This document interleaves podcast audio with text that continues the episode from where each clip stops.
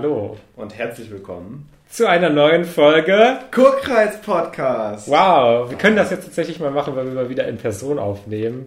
Wirklich so abwechselnd ja. reden, ohne dass wir uns ins Wort fallen. Mir ist das beim Schneiden der letzten Episoden total aufgefallen, dass wir uns die ganze Zeit ins Wort fallen und dann hören beide auf zu sprechen, weil der eine auf den anderen wartet, dass er weiterspricht. Und das ist ganz schlimm. Und deswegen gegenüber sitzen kann man sich ein bisschen besser unterhalten als immer so online gut. zugeschaltet. Ich glaube, da reden uns wahrscheinlich trotzdem die ganze Zeit zwischendurch rein. Aber wir das ist auch normal. Ja, deswegen, also das passiert eigentlich immer. Ja, ja. Ähm, wir haben natürlich wieder ganz schön viele Themen heute, äh, weil ja auch so ein paar äh, Serien äh, auch liefen in den letzten Wochen. Korrigiere, weil Fabian noch ein paar Serien in den letzten Wochen abgecatcht hat, genau. Ja, wir haben aber auch zwischendurch ja auch nicht aufgenommen. Deswegen, das stimmt. Äh, ist ja halb so wild alles. Ich bin nämlich jetzt bei äh, Better Call Saul auf dem Aufnahmetag heute, auf dem aktuellen Stand. Die letzte Folge hieß Nippy, ähm, damit ihr auch Bescheid wisst, wo wir dann sind. Äh, da werden wir heute drüber sprechen. Ich glaube auch äh, relativ äh, erstmal spoilerfrei, vielleicht über die sechste Staffel insgesamt nochmal. Und danach wird immer die Episodenbesprechung, die wir vielleicht dann auch weekly machen, äh, denke ich, ein bisschen äh, nochmal mehr Spoiler. Also wir spoilern heute auch schon in die späteren Episoden, aber wir sagen nochmal Bescheid. Genau, es gibt ein Spoiler-Warning, damit ihr äh, schön irgendwie drüber skippen könnt. Vielleicht können wir ja das, ihr die Timestamps auch reinpacken, das wird das irgendwie ein bisschen nett gestalten. Äh, mal schauen. Ja, genau. Aber äh, bevor wir auch dazu kommen, ich habe das gerade schon mal so erwähnt, weil die Überleitung perfekt war zu der Vorstellung, äh, sprechen wir noch über die Hausaufgabe, die ich schauen musste. Und zwar äh, Me and the Dying Girl. Äh, ich muss immer über den Titel nachdenken. Äh, Im Deutschen Ich, Earl und das Mädchen. Ähm, wir haben uns gerade schon so ein bisschen drüber lustig gemacht, dass es einfach kein Titel ist. Ich, Earl und das Mädchen. Ich meine, ähm, im Englischen ist es schon dadurch so ein bisschen besser, dass es sich so ein bisschen reimt. Girl und Earl. Ähm, Girl, Earl, ja. Alles gute Wörter. Aber auf Deutsch hört sich das irgendwie so ein kleines bisschen so an wie diese half-assed Netflix-Episodenbeschreibungen oder Disney Plus. ja, stimmt. Wo einfach irgendwie so ein Satz drin steht, äh, XY goes on an adventure und me, Earl and the dying girl, go, go away. Aber da hört es sich wenigstens cool an, weil es sich reimt. Auf Deutsch einfach so, ich und Earl, das Mädchen, ja, warum haben Singen. sie denn auch den Sterben-Part rausgenommen? Vielleicht war das ja zu, zu groß der Spoiler für, für den deutschen Markt, dass dann Leute sich denken, ach, sterben will ich aber eigentlich nicht. Ach so, ja, wahrscheinlich, wahrscheinlich, ja. Ähm, ja, äh, und wir sollten auch noch die dritte Ausgabe, wie es bei Netflix, glaube ich, immer steht, oder Staffel äh, Love, Death and Robots sprechen und da wieder so ein Ranking machen, wie wir das letzten Mal auch schon gemacht haben, wo wir uns auch so ein bisschen auf so ein Ranking einigen müssen. Ich glaube, es wird ganz interessant. Oh ja, ich glaube auch. Ich glaube aber auch, äh, generell wird es wieder ganz schön, weil wir Ewigkeiten kein Ranking mehr hatten. Ich glaube, es ist jetzt auch schon ein Zehner-Pack an Folgen fast her, dass wir das letzte Mal irgendwie ein Ranking uns äh, aus den Fingern gesogen haben. Äh, deswegen, ich freue mich schon, äh, weil ich auch glaube, dass wir uns vielleicht auch einige Sachen ganz gut einigen können, aber so gerade hinten raus könnte es etwas more divisive werden. Ich glaube auch. Genau. ähm, und dann haben wir vielleicht auch noch offene Rundenthemen, aber ähm, ja, das müssen wir dann gucken, äh, wie auch immer wir äh, Lust und Zeit haben. Exactement. Gut, ähm, ja.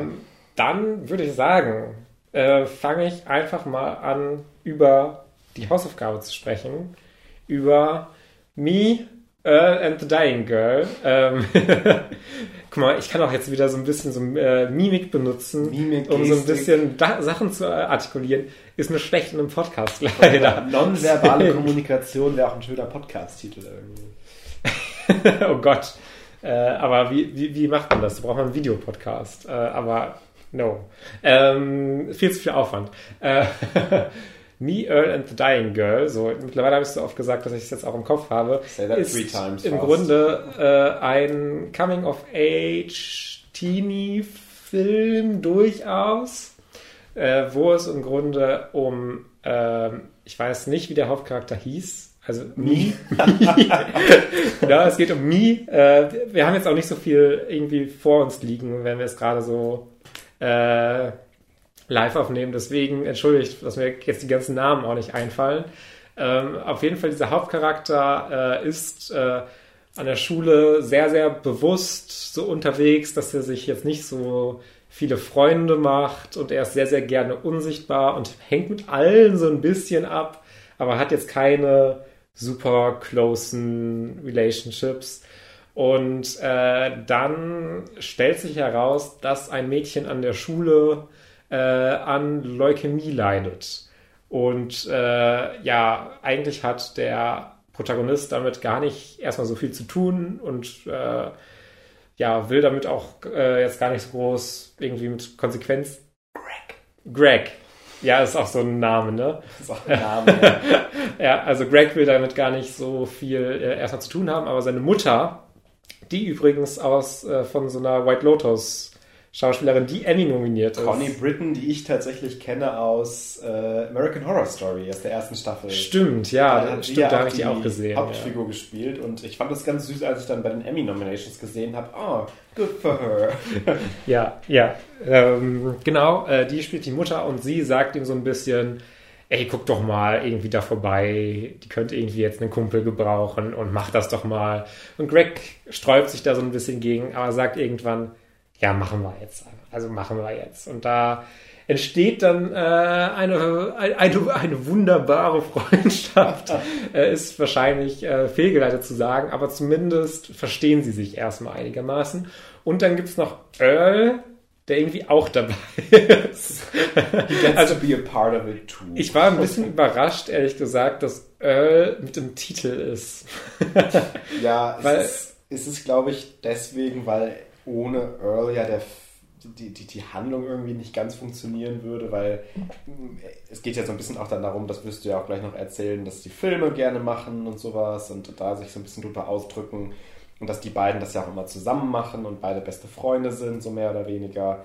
Und ich glaube, dass das so ein bisschen der Grund ist und stimme dir gleich im Satz aber auch zu, dass er an sich jetzt nicht so die größte Relevanz trägt. Ich glaube, das basiert auch auf einer Buchvorlage, ne? da weiß man ja auch nie, wie das adaptiert ist, ob ja. er da vielleicht nochmal krassere Relevanz wirklich hat. Er wirkt halt immer nur so ein bisschen wie so ein Side-Character, halt so ein Kumpel von Greg, der dann halt schon zur Handlung nochmal beiträgt und äh, da natürlich eine wichtige Figur durchaus ist, aber äh, ja, das wirkte die ganze Zeit so ein bisschen so auf mich. Und ähm, also gerade für das, was dieser Film ist, fand ich ihn echt ziemlich gut. Oh. Also, ähm, weil er ist halt, äh, also es ist immer so schwierig mit so Filmen, die, also ich habe schon einige Male gecringed in dem Film. Gerade wenn es immer so Filme sind, die dann, äh, wo dann die Erzählerstimme sagt, ja, also wenn das jetzt eine Liebesgeschichte wäre, dann würden wir jetzt wild rummachen. Aber wir sind einfach so ein quirky, kleiner Teenage-Indie-Film, sage ich jetzt einfach mal.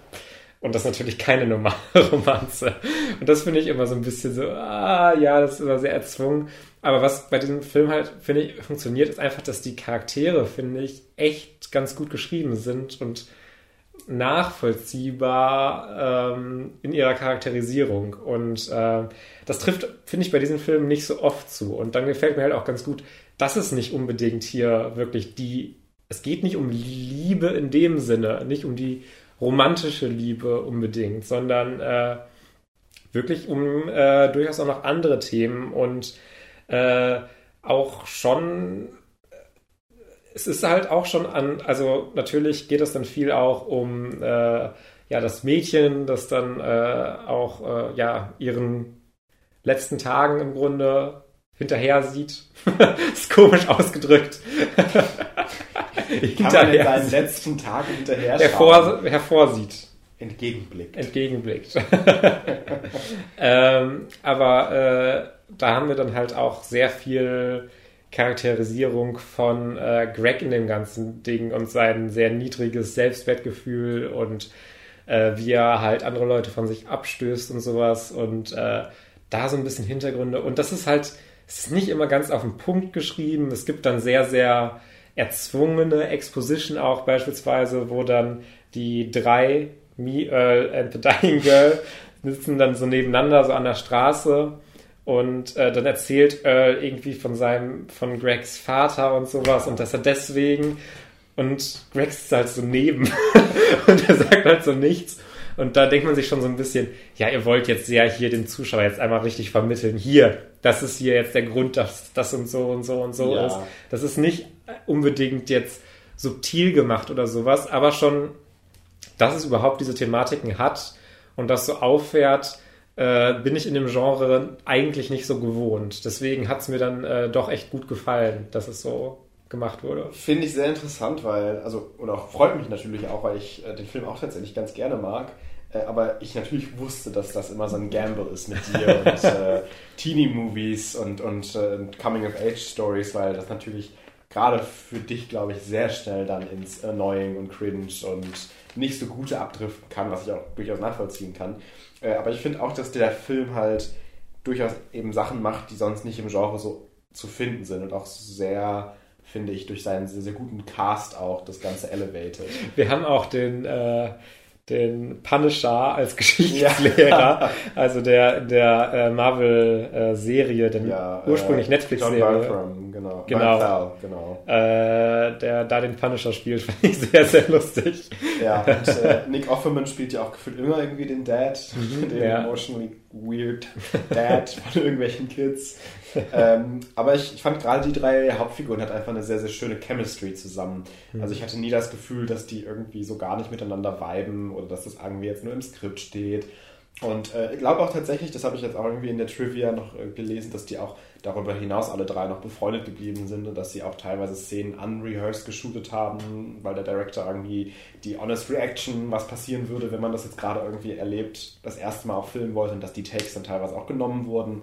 Ähm, und ich finde, das merkt man total, dass das einfach ein sehr sympathischer Film ist, der irgendwie äh, eine, eine sehr nette Aura irgendwie vermittelt und um sich hat. Das ist natürlich schon designt, dich hinterher weinen zu lassen. Das ja, das hat mich dann auch so ein bisschen, ähm, ein bisschen genervt. Äh, das kann ich sehr gut verstehen. Äh, ich, ich fahre da natürlich immer total drauf ab. äh, so als emotional slut äh, in, in, irgendwie solchen Filmen. Äh, Gerade, also ich meine, das vielleicht auch noch so als Anekdote dazu. Ich glaube, ich würde den Film bestimmt äh, ein halbes Prozent weniger mögen, wenn es nicht gerade auch um Filme gehen würde und dann auch wie Filme hier in diesem Film genutzt werden, um Emotionen zu vermitteln und wie das auch aufgebaut ist vom Skript. Super manipulativ. Ähm, hat es mir aber trotzdem sehr gefallen, einfach am Ende und hat mich auch einfach sehr berührt am Ende, wo sie ihr den Film im Krankenbett dann eben auch zeigen und das fand ich auch einfach auch schön inszeniert darüber hinaus. Also ich finde, sie machen das jetzt nicht so flat, wie sie es hätte machen können, sondern ich finde, sie haben schon so ein paar durch Color und durch, durch die Shots durchaus eine Directorial Vision dahinter gehabt, die jetzt das Ganze irgendwie auch supportet. Ja, aber wie das halt immer bei so Film ist, die in Filmen sind, die von so Schülern gemacht werden. Sieht alles viel zu gut aus. also es sieht halt wie so, ein, wie so ein Artist aus, der halt wirklich hier mit seinem Mega-Equipment hier diese Sachen so teilweise ja. dreht. Gerade wenn es dann halt um diesen Film am Ende geht. Das ist halt alles schon dann immer so ein bisschen overproduced, aber das kann ich den Film halt dann auch irgendwie, weil es auch so ein Standard mittlerweile ist, dass das so dann wirkt, kann ich den das irgendwie dann auch irgendwie abnehmen und verzeihen. Äh, gerade weil die, äh, also einfach so an, von den Filmideen und sowas und diese Filme auch nachzustellen, so ganz viele irgendwie Inspirationen oder sowas. Auch irgendwie Clockwork Orange dann mit Socken und so, weiß ich jetzt noch. Äh, das, das hat halt so diesen Spirit schon von diesen, ja, dass man einfach hier, dass man einfach Clockwork Orange die Eröffnungsszene halt mit Socken machen. Ist halt irgendwie schon irgendwie so ein Ding, was ich mir vorstellen könnte, wo sich irgendwie so ein paar Schüler, die mega Nerds sind, sagen, ja, machen wir jetzt, weil wir finden das lustig. Aber dann wäre es halt nicht ganz so gedreht. Nee, true. Vor allem auch, das, das finde ich auch immer süß bei Filmen, die dann irgendwie mit so Nerds dealen, dass sie wirklich glauben, dass irgendwie Leute diese References dann getten. Also gerade so in unserem Alter, die sind ja ungefähr in unserem Alter, äh, die Charaktere, vielleicht ein bisschen jünger, halt Highschool, äh, wer kennt da schon Clockwork Orange? Also wer, wer, kriegt daraus einen Kick? Also ich meine, ich kenne außer dir und so ein, zwei anderen Leuten, die wir beide gleich gemeinsam kennen, glaube ich, niemanden so richtig, der The Clockwork Orange geschaut hat in unserem mhm. Alter. Mhm. Und äh, ich finde das immer ganz witzig, dass gerade in solchen Teenie-Filmen dann auch da immer so ein bisschen rausscheint, dass die nicht von Teenies geschrieben worden sind, sondern mhm. natürlich von Erwachsenen, die diese ganzen References getten. Und wir. Wobei ich habe äh, in meinem letzten Schuljahr habe ich auch eine Präsentation über A Clockwork Orange in der Schule gehalten, weil ich mir das Thema selber ausgesucht habe. Also ich bin dann doch die, dieser Nerd, glaube ich, der sich dann damit auseinandersetzt. Aber äh, na ja. Ähm, die, die Mutter von dem Mädchen. ja. I mean, she was, äh, die, die Schauspielerin auch bekannt. Molly ich kenne sie natürlich auch, ja. Ähm, sie hat das sehr gut gespielt. Auch dieses, wie weird es die ganze Zeit ist, weil man sich so denkt, warte mal, flirtet sie jetzt mit Craig? Will sie, also immer so, you're such a handsome boy. Na, nee, nee, nee. Oh doch, bist du. sie spielt auch bei The Wild Lotus mit, tatsächlich. Echt? Ja. Ich, oh Kitty Patton. Namen, Felix, Namen. Das Gesicht hast du ja gesehen. Ich, du hast dir den Film letztes Mal angeschaut.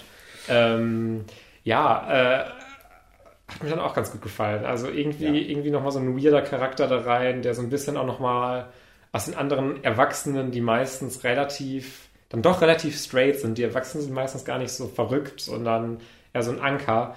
Mochte ich das dann nochmal ganz gerne auf dieser äh, Adult-Seite halt ja. zu sehen, wie die auch jetzt nicht einfach nur reif und ihr Leben im Griff habend sind. ja, und ich finde, der Film hat das auch gebraucht, weil ich glaube, der Film trotz seines doch humoristischen Grundtons manchmal Gefahr läuft, sich etwas zu ernst zu nehmen. Ja.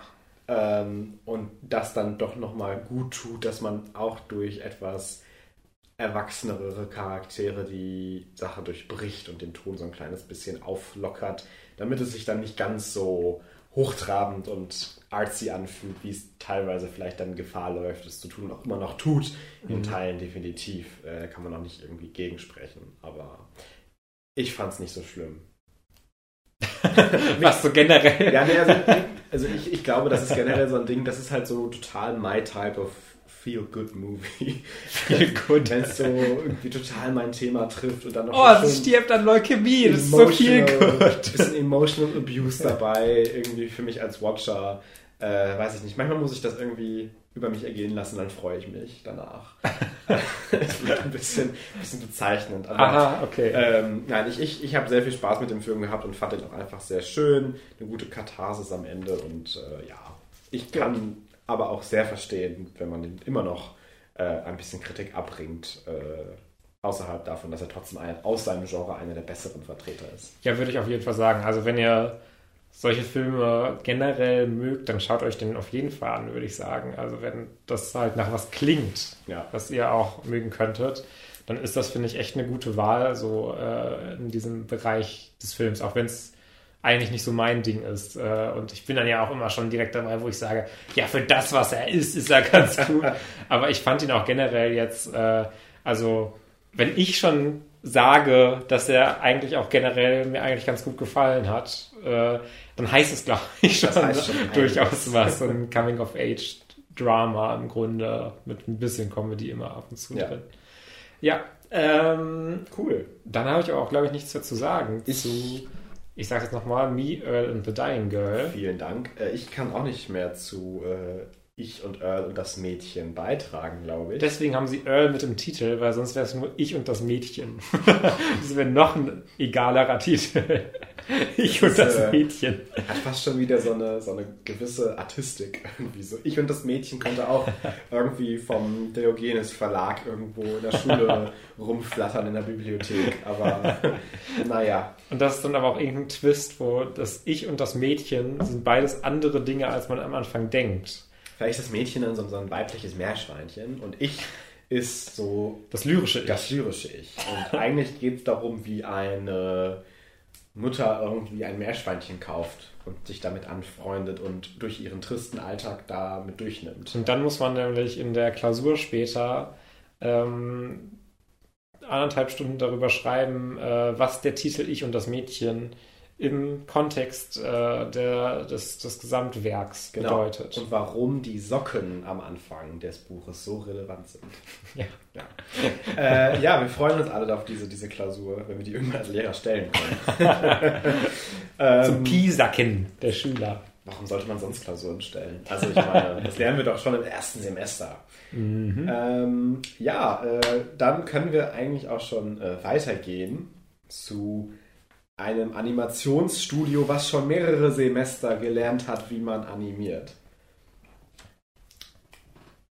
Fragezeichen als Überleitung zu den Love, Death and Robots Folgen, weil ich die Zettel gerade in der Hand halte? Ja, ja, ja, ja. ja, ja. Mich, hat nur, ich hab, mich hat nur verwirrt, dass du sagst, ein Animationsstudio. Ja, oder so eine Animationssammlung an Studios. Lassen wir das. Die Überleitung mhm. ist Müll.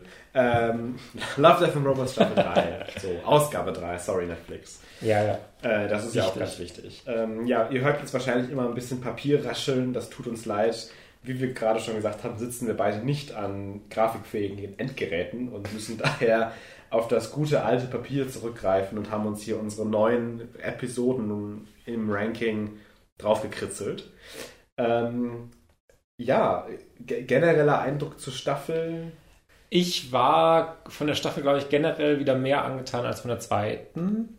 Mhm. Glaube ich. Äh, ich muss noch mal so ein bisschen in die Folgen der zweiten reinschauen. das Ding bei mir ist, glaube ich, dass ich beides ähnlich fand. Ich aber bei der zweiten Staffel etwas mehr das Gefühl hatte, dass es mir mehr Variety gegeben hat an Content. Weil gerade jetzt so in dieser Staffel fand ich so zwei, drei Folgen schon sehr ähnlich. Und auch ähnlich zu bereits existierenden Folgen, was ich ein bisschen schade fand. Ich finde, die zweite war da doch ein kleines bisschen mehr anders in, in Teilen. Ähm, Fand ich tatsächlich in der dritten nicht so. Also wenn ich auch nochmal so auf die Folgen gucke, fand ich schon, dass die alle sehr einen unterschiedlichen Vibe haben. Ich glaube, ich hatte einfach so ein bisschen das Problem, dass abseits von so meinen ersten drei, vier Folgen mir alle so ein bisschen egal waren und nicht mhm. so viel mit mir gemacht haben. Ähm, und dass das vielleicht so ein bisschen der Grund ist, dass ich jetzt nur so drei Folgen nennen kann, die ich richtig toll fand. Und bei der zweiten Staffel vielleicht sogar weniger, aber dafür auch mich an mehr Folgen erinnere. Weil ich kann mir gut vorstellen, dass ich diese Folgen hier teilweise sehr schnell wieder vergessen werde. Ich glaube, das ist bei mir tatsächlich anders. Äh, da hat mir, glaube ich, die dritte Staffel dann insgesamt äh, besser gefallen. Äh, dieses Mal. Dann können wir ja doch sehr gespannt genau. sein, vielleicht, wie wir das äh, bewerten äh, und wie wir unsere Liste aufgestellt haben. Mhm. Ja, äh, wir gehen natürlich von unten nach oben vor, sonst wäre es ja total langweilig. Ähm, auch wenn wir, glaube ich, beide gleich auf die Eins haben werden, aber egal. Ähm, was hast du denn, Fabian, auf deinem letzten Platz? Ich könnte mir vorstellen, dass wir da jetzt schon diskutieren. äh, wobei ich glaube, die letzten Plätze sind jetzt auch nicht so hart umkämpft, aber ich glaube auch nicht, dass du die Folge jetzt in deinen Top 3 unbedingt hast. Und zwar habe ich da auf dem letzten Platz tatsächlich Three Robots Exit Strategies. Die habe ich auf dem vorletzten. Ah, okay. Ja, da können wir uns noch drauf einigen. Das da können wir gerne auch auf die neuen lassen. Äh, okay, sehr gerne. Vor allem einfach aus dem ganz schlichten Grund, ja, das gab es ja schon mal. Und das fand ich so ein bisschen schade. Es war zwar immer noch genauso grundlegend okay, wie das in der ersten Staffel die Folge schon war und hat mich jetzt nicht irgendwie gelangweilt oder irgendwas aber ich fand es halt einfach unimaginative und das ja. hat irgendwie mir nichts gegeben, was ich mir merken würde.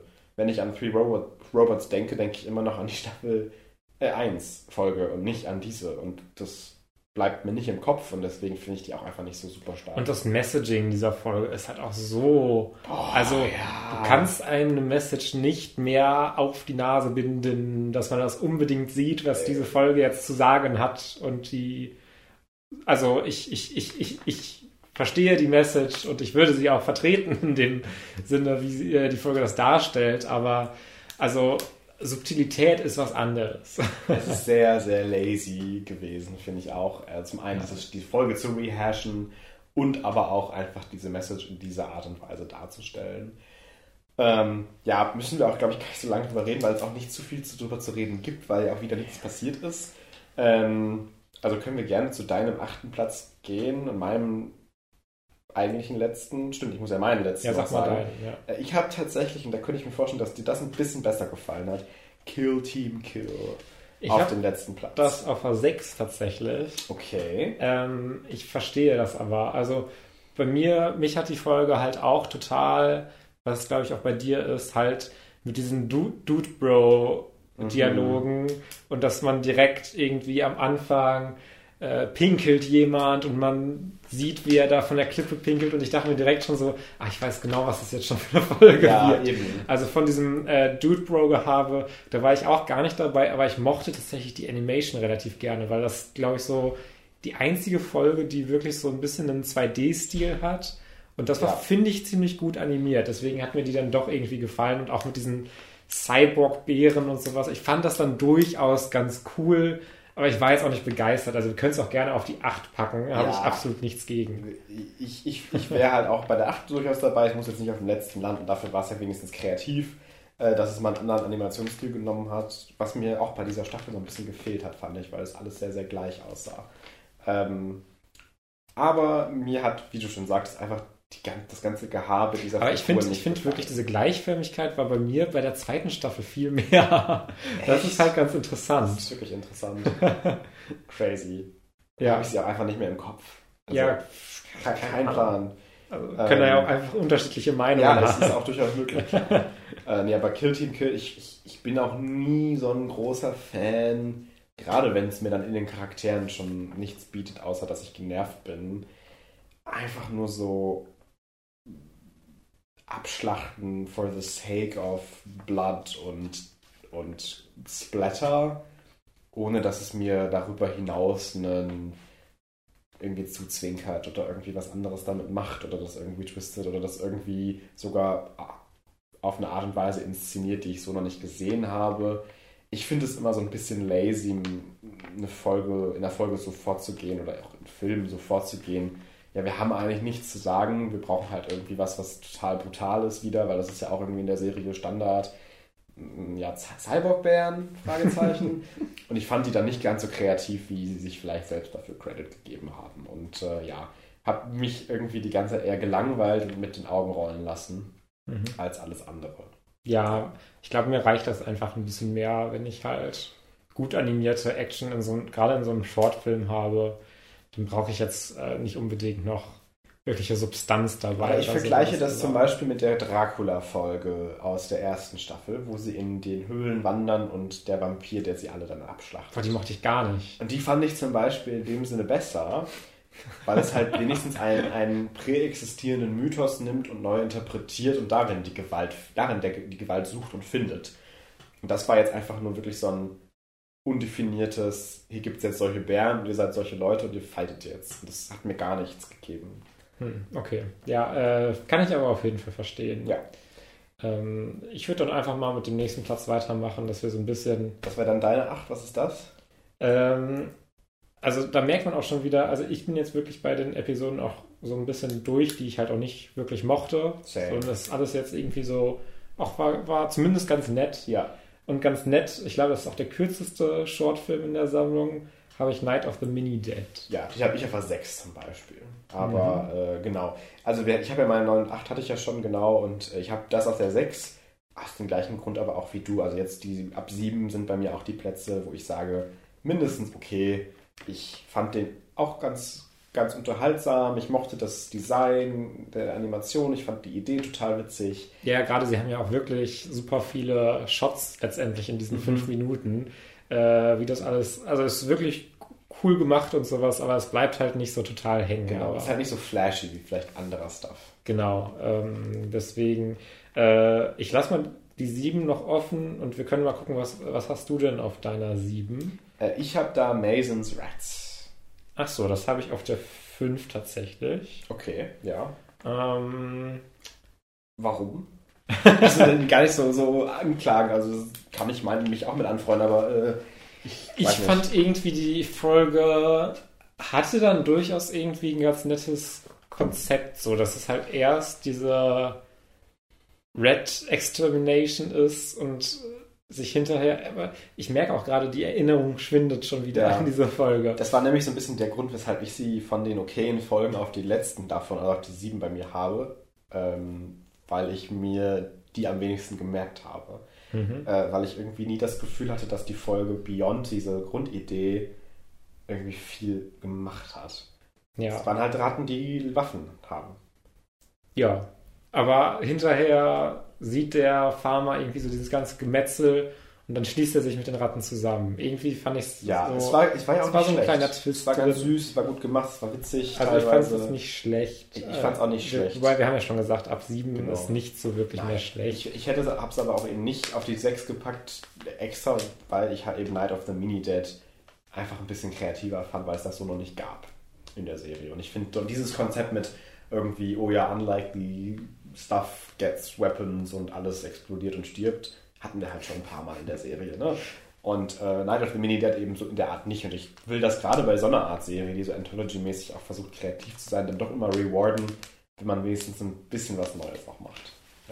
Ja, ja, ja. Also äh, Was hast du denn auf der 7? Ich habe jetzt erstmal auf die sieben Masons Reds geschrieben und Ah, auf ja, die okay. sechs Night of the Mini Dead. Ah, dann sind wir jetzt Das quasi wieder in, so, in so haben. ab 5 jetzt wieder in, in Ähm, Motion zusammen. Ich hätte dann als nächstes, wo ich auch stark zu raten würde, ähm, The Very Pulse of the Machine. Habe ich auch auf der 5 tatsächlich. Okay. Ähm, Dann, dann trage ich es direkt schon mal ein, wenn wir uns eh einig sind. perfekt. Ja, nee, also äh, einfach auch nur aus dem Grund, weil ich glaube, dass von den Folgen, die wir jetzt haben, wo ich sagen würde, die sind ein Stück besser als die letzten beiden nochmal, äh, aber immer noch nicht Top-Tier, so diejenige ist, die am gleichsten, in Anführungszeichen, ist zu Folgen, die wir auch schon hatten. So, das hat mich so stark an auch an diese Folge in der Wüste erinnert, wo, wo dann auch da irgendwie Leute was sehen und um sie herum passiert und äh, diese Remote Person, die irgendwie überleben muss, Trope hatten wir halt auch ein paar Mal schon. Und äh, es war schön und auch das Ende hat mir sehr gut gefallen, tatsächlich irgendwie vom Konzept und auch von den visuellen äh, Sachen, die damit gespielt haben. Ja, Aber- gerade ich, äh, ich, mir liegt dieser Animationsstil nicht so sehr Mhm. von dieser Folge, aber ich fand die Shot Composition extrem stark in der Folge. Also es wirkte trotzdem halt sehr, sehr schön auf mich, obwohl ich Genau. diesen Stil nicht so mochte und äh, deswegen habe ich die Folge auch vor allem etwas höher, auch wenn es beispielsweise auch narrativ bei mir dann auch so ein bisschen so, ja, darum geht es bei der Folge auch nicht. Gar nicht. Also, Gerade das Ende ist ja dann doch fast schon so ein bisschen psychedelic irgendwie in dem Anspruch und das reicht mir dann auch irgendwie, um die Folge als, als adäquat und ganz gut abzustempeln. mhm. Ähnlich finde ich von der Qualität wie den Platz 4, den ich habe.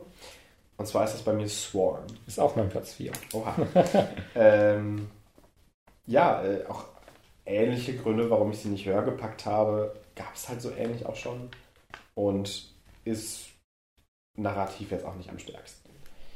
Nee, also es, es hat halt ein Konzept. Es hat halt Genau. ein gutes Konzept, finde ich durchaus. Und dann sind da halt so auch dann, also es führt halt auch so ein bisschen zu so Sci-Fi-Tropes, so ein bisschen.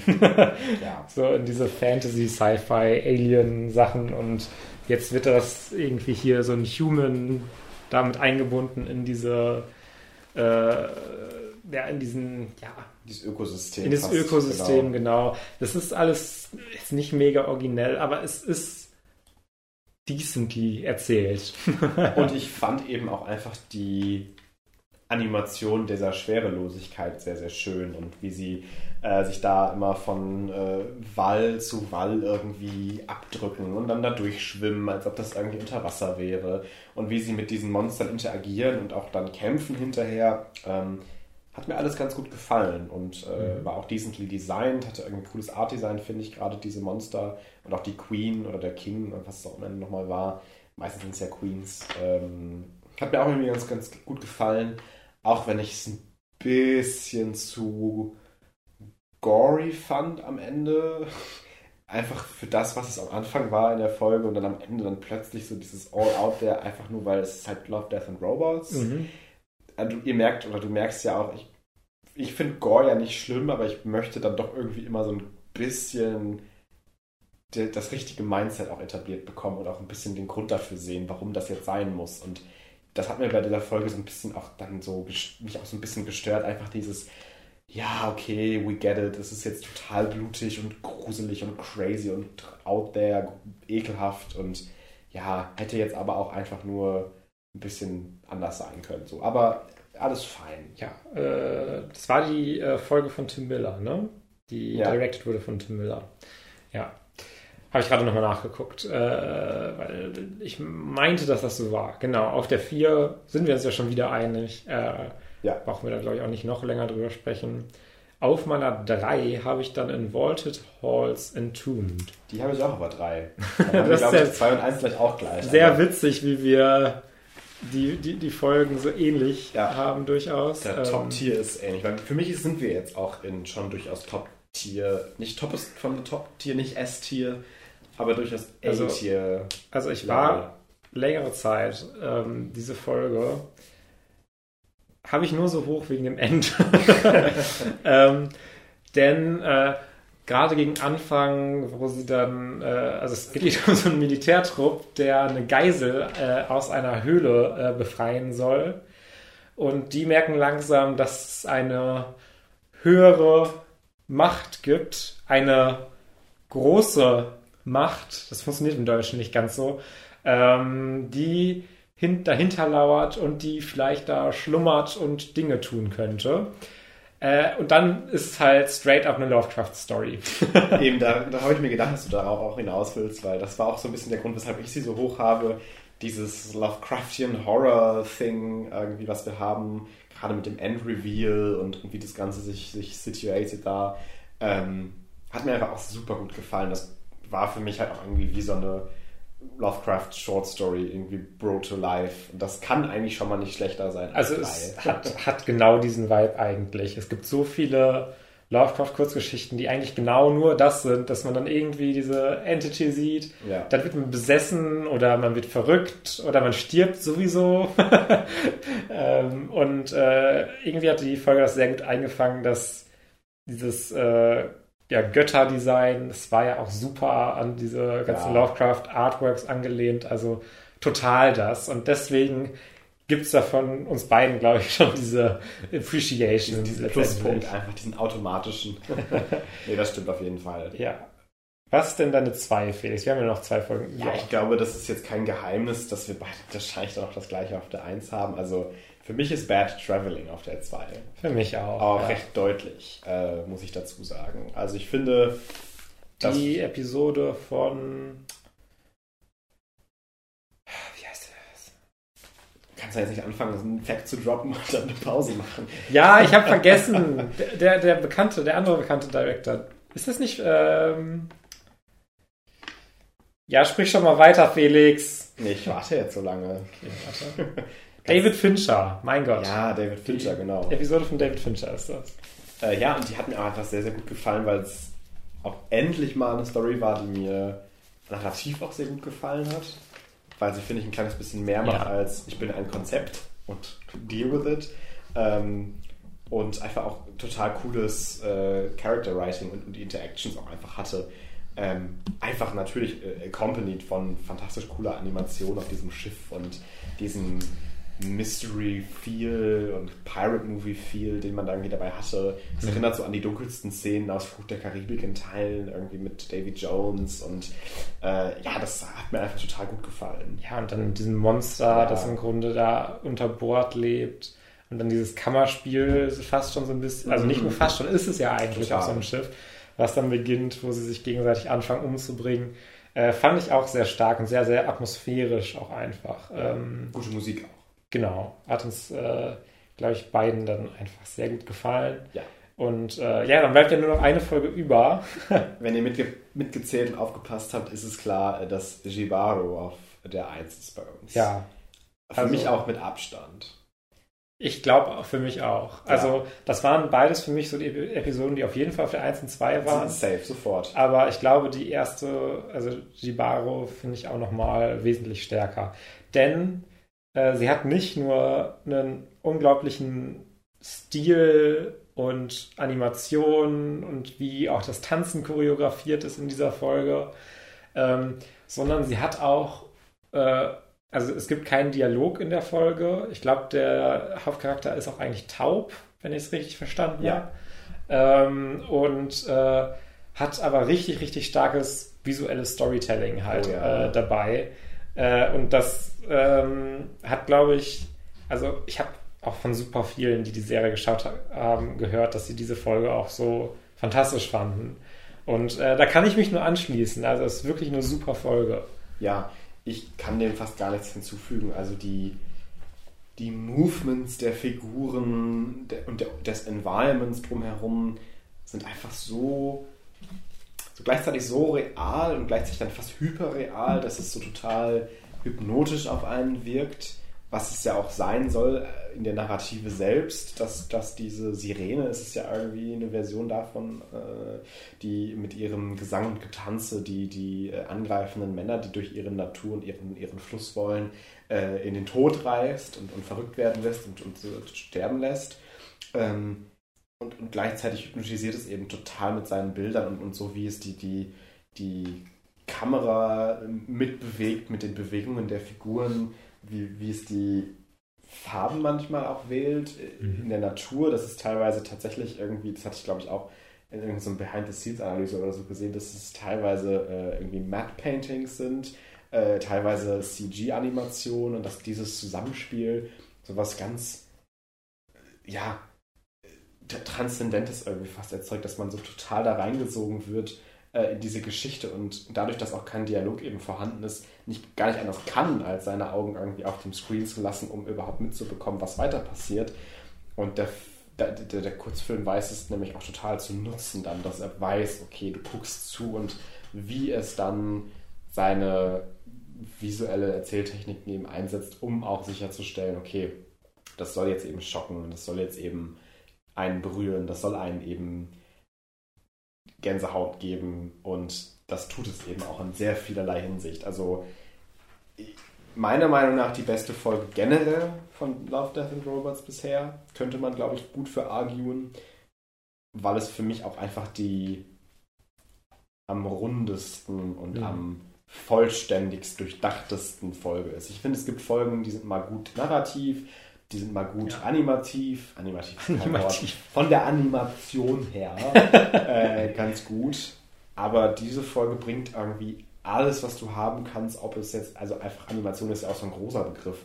Lighting, Blocking, wie die Shots composited sind, wie die Kamera sich mitbewegt, wie das Ganze von, von diesem unfassbar gutem Sounddesign, durch das er taub ist und wie wir die, diese Welt und mit und ohne Geräusche wahrnehmen, begleitet wird, wie wir die äh, Fluid Animations hier total interessant und toll nutzen, wie das Ganze sich mit Farben auskennt und damit spielt und wie die Figuren miteinander interagieren und wie das Ganze dann auch irgendwie mehrere Layers hat, die du ja fast schon analysieren könntest, ähm, finde ich das einfach alles in allem das, was, glaube ich, jede Folge aus Love, Death and Robots sein möchte.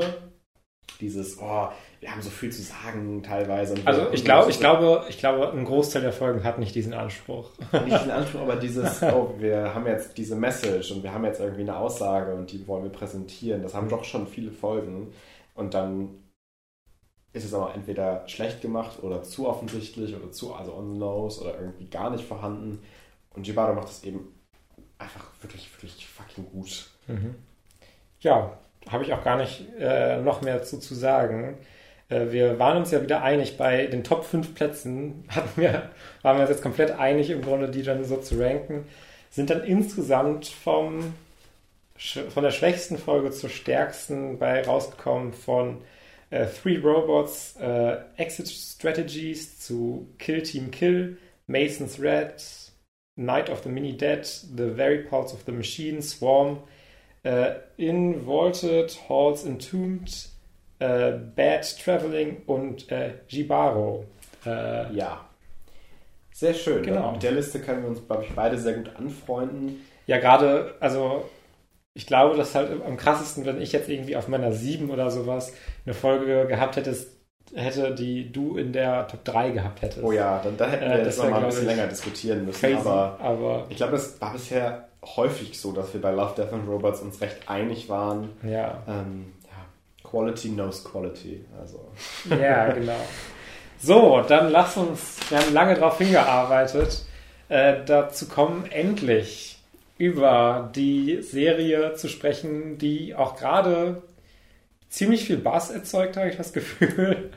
Ähm, und zwar Better Call Saul. Äh, es oh, läuft ja. gerade die äh, sechste Staffel und da auch schon der zweite Teil im Grunde von. Äh, wir haben Punkt äh, jetzt auch nur noch drei Folgen, die unveröffentlicht sind. Und die nächste Folge hat, trägt den Titel Breaking Bad. Ja, angeblich. Ähm, weil also das ist, glaube ich, gesparkt überhaupt dadurch, dass es auf IMDb aufgetaucht ist. Und da weiß man ja nie ganz genau. Also ich meine, ich habe das relativ sicher schon gelesen. Ja, meinst so du? Ist. Ja. Also ich, was ich so mitbekommen habe auf Reddit war halt, dass es irgendwie so, are you sure? Und das kommt doch nur irgendwie von IMDb und hm. aber also ich meine, kann sehr, sehr gut sein. Ich wäre ja nicht überrascht. Ich wäre auch nicht überrascht. Wobei ich es, glaube ich, gar nicht mal so cool finde, dass die Folge auch so heißt. Dass das sehr. Ich finde diese Selbstreferenz gar nicht nötig. Ja, wobei eigentlich ist ja auch der Plot von Better Call Saul ist ja so ein bisschen vorbei. True. also es startet ja jetzt eigentlich auch mit Breaking Bad und die Plotlines von Better Call Saul sind ja alle so ein bisschen, also es sind eigentlich gerappt so ein paar Sachen würde man sich jetzt nochmal wünschen, dass sie nochmal aufgegriffen werden, gerade auch nochmal mit Kim, dass man ein bisschen von ihr nochmal sieht. Ja, äh, ab diesem Punkt äh, reden wir vielleicht auch über Spoiler. Äh, noch nicht. Noch ich würde erstmal sagen, nee, erstmal nochmal so generell nochmal zur äh, sechsten Staffel ah, bisher. Ja, okay, ja, ähm, also es ist echt eine, also gerade dafür, was Better Call Saul auch in den äh, anderen Staffeln ist, es ist halt eine wirklich auch krass gepaste Staffel. Also es passiert irgendwie immer die ganze Zeit, jede Folge so viel und so äh, viel crazy shit. Und äh, in den vorherigen Staffeln war Better Call Saul auch oftmals sehr, sehr bewusst langsam inszeniert und hat sich die Zeit für alles gelassen. Und hier passiert wirklich ganz viel auf, äh, beieinander. Gerade die Staffel fängt auch schon an mit so äh, zwei Storylines, wo es dann hin und her so ein bisschen springt. Und die eine ist sehr, sehr high tension und die andere ist dann sehr, sehr klassisch Better Call Saul eigentlich wieder so ein bisschen. Und äh, das hat mir also auch schon Part 1 der Staffel äh, super, super gut gefallen. Also das war echt, ja. finde ich, äh, ein starker Start der Staffel, der bisher auch noch nicht nachgelassen hat. Also wir sind ja jetzt dann bei Folge äh, so grob 10. Ja, ich auch gesagt. ähm, ähm und ich bin wirklich immer noch sehr, sehr begeistert. Und es war irgendwie noch keine Folge dabei, wo ich so ein bisschen so, so war oder auch nur so, ja, das ist ganz gut, sondern ich war irgendwie jedes Mal so, so richtig dabei ja. halt. Also ich, ich finde es auch, das habe ich glaube ich auch irgendwie immer so äh, für bis jetzt auch so durchscheinen lassen. Also äh, die, die, die Staffel droppt halt nie below irgendwelche 9 von 10 Folgen. Also das war immer mindestens fantastisch. Ähm, aber the amount of wirklich perfect Episodes, wenn ich das so sagen darf, die mhm. halt in, nicht nur in der Serie für das, was sie für die Serie bedeuten, sondern auch generell auf einem TV-Making-Level einfach wirklich fantastisch und wirklich grandios sind, äh, ist wirklich hoch. Äh, und gerade finde ich, ist es schon sehr bezeichnend, wenn so die ersten drei Folgen schon so mit zu den besten Folgen der ganzen Serie gehören, gerade die dritte Folge. Ähm, und das noch nicht mal die stärksten drei Folgen ansatzweise der Folge der Staffel vielleicht sind, vielleicht eine davon. Ähm, weil gerade das Mid-Season-Finale und was davor passiert und gerade der Anfang der zweiten Hälfte der Staffel so unfassbar gute Folgen sind, dass ich halt, glaube ich, ja. die auch so schnell nicht vergessen werde. Also auch gerade, ich hatte es dir auch nochmal geschrieben, nach diesem Mid-Season-Finale fast zwei Monate warten zu müssen auf die oh, nächste ja. Folge, das wäre echt krass gewesen, weil es endet schon auf einem ziemlichen Cliffhanger dann doch. Also eigentlich total ja. auf dem Cliffhanger. Auf dem Cliffhanger. Auf dem Cliffhanger. Wenn es das Wort irgendwie für irgendwas gibt, dann dafür. Und ja dann aber einzusteigen mit zwei Folgen sogar, die einem nicht ansatzweise irgendeinen Breather geben. Also die einfach weitermachen und weitermachen und kommen, mhm. keep it coming, keep it coming, keep it coming, ist wirklich krass. Und dass eine Serie wie Better Call Saul, die am Anfang noch so eine Anwaltsserie war, für die irgendwie, wenn eine Glühbirne gewechselt werden soll, drei Folgen das braucht, ja. ähm, so abliefern kann, ist finde ich, beyond comparison. Ich, ich meine, wir waren ja auch schon vorher begeistert von Better ja, Call Saul. Ja, das war jetzt gar nicht negativ gemeint. Das ist einfach nur, crazy, dass so viel mittlerweile am Plot angehäuft worden ist, yeah, dass da so viel Payoff kommen kann. Genau, es, es rückt halt immer näher so ein bisschen auch an so Thematiken äh, und an äh, ja, diesen ganzen Drogenkartellgedöns, ja. was halt auch in Breaking Bad dann wirklich vorkommt. Aber es behält halt irgendwie trotzdem die Stärken der vorherigen Staffeln Better Call Saul auch bei, oh, bei seinen ja. Figuren. Gerade ähm, finde ich diese, die Folge, die jetzt als letztes lief, Nippy, die ja dann doch vielleicht so ein Cut auch nochmal ist in der Narrative, mhm. Äh, ist für mich nicht minder großartig. Definitiv immer noch eine Top-Tier-Folge. Aber ist halt auch wieder komplett was anderes als das, was davor kam. Und ja. das ist, finde ich, auch das, was Better Call Saul, among many other things, meiner Meinung nach, abhebt von Breaking Bad. Es ist sehr viel diverser und, und, und äh, weiß sehr viel mehr auf verschiedene Arten und Weisen, finde ich, zu begeistern als Breaking Bad, was ja immer sehr, sehr gleich war. Was nichts Negatives ist. Breaking Bad ist immer noch eine wirklich sehr, sehr gute Serie, aber ich finde gerade jetzt so in der letzten Staffel und auch vorher haben wir das ja schon gesagt, im Vergleich dazu, was Better Call Saul alles für Sachen kann und macht und auch verschiedene Sachen kann und macht, gerade jetzt mit dieser Nippy-Folge, die ja nochmal was ganz anderes war, mhm. ist wirklich ganz was Großes. Und für mich zementiert gerade diese letzte Staffel auch die Aussage, dass Better Call Saul für mich eine der besten Serien generell ist. Ja, Punkt. also das äh, kann man auf jeden Fall, würde ich äh, sagen, einfach mal so hinwerfen. ähm, ich glaube, wir kommen jetzt auch einfach mal jetzt wirklich zu den Spoilern. Ja. Äh, Achtung, also Achtung. ein paar Sachen ist dann vielleicht doch nochmal ganz interessant zu reden, weil ja so viel passiert ist. Deswegen Spoilerwarnung. Äh, wir spoilern jetzt bis zur Episode, also inklusive Episode Nippy. Ähm, also entweder Watte in die Ohren oder es gibt zum nächsten Part, wo wahrscheinlich schon die Hausaufgaben gegeben werden. Ja. Ähm, okay. Ähm, where do we start? Wollen wir vielleicht so ein bisschen durch die Staffel durchgehen, weil ja von Anfang an sehr viel passiert. Okay. Ähm, Lass uns dann vielleicht mal anfangen mit der Storyline, die dann halt auch in der dritten Episode der Staffel dann auch halt abgerappt wird, rund um äh, Nacho. Ähm, weil das war halt wirklich dieser, dieser Tension-Part dieser ersten drei Folgen, äh, wo es dann ja auch so einsteigt, dass ähm, wir im Grunde direkt äh, Anschluss haben an die äh, Ereignisse der letzten Folge, Folge der fünften Staffel, in der äh, ja Nacho äh, die Männer von Gas im Grunde da reinlässt auf das Grundstück und äh, die halt Lalo verfolgen. Und ja, wir sehen ja schon relativ früh, also wir wissen schon in der fünften Staffel, dass diese ganze äh, ja, Anschlagsplan gar nicht funktioniert hat, dieser ganze Auftragsmord. Äh, und Nacho äh, ist dann erstmal auf der Flucht für drei Episoden. Und zwar nicht so, dass man sich so denkt, so, ja, okay, jetzt ist er immer noch auf der Flucht und jetzt chillt er so ein bisschen im Hotelzimmer, sondern es passiert irgendwie immer was Interessantes und es inszeniert, äh, gerade dann in der dritten Folge, in der dritten Folge ist das dann, glaube ich, auch dann in dem Tanker und ja, sowas, ja. wo er dann so untertaucht, wo dann die Zwillinge ihn verfolgen und sowas.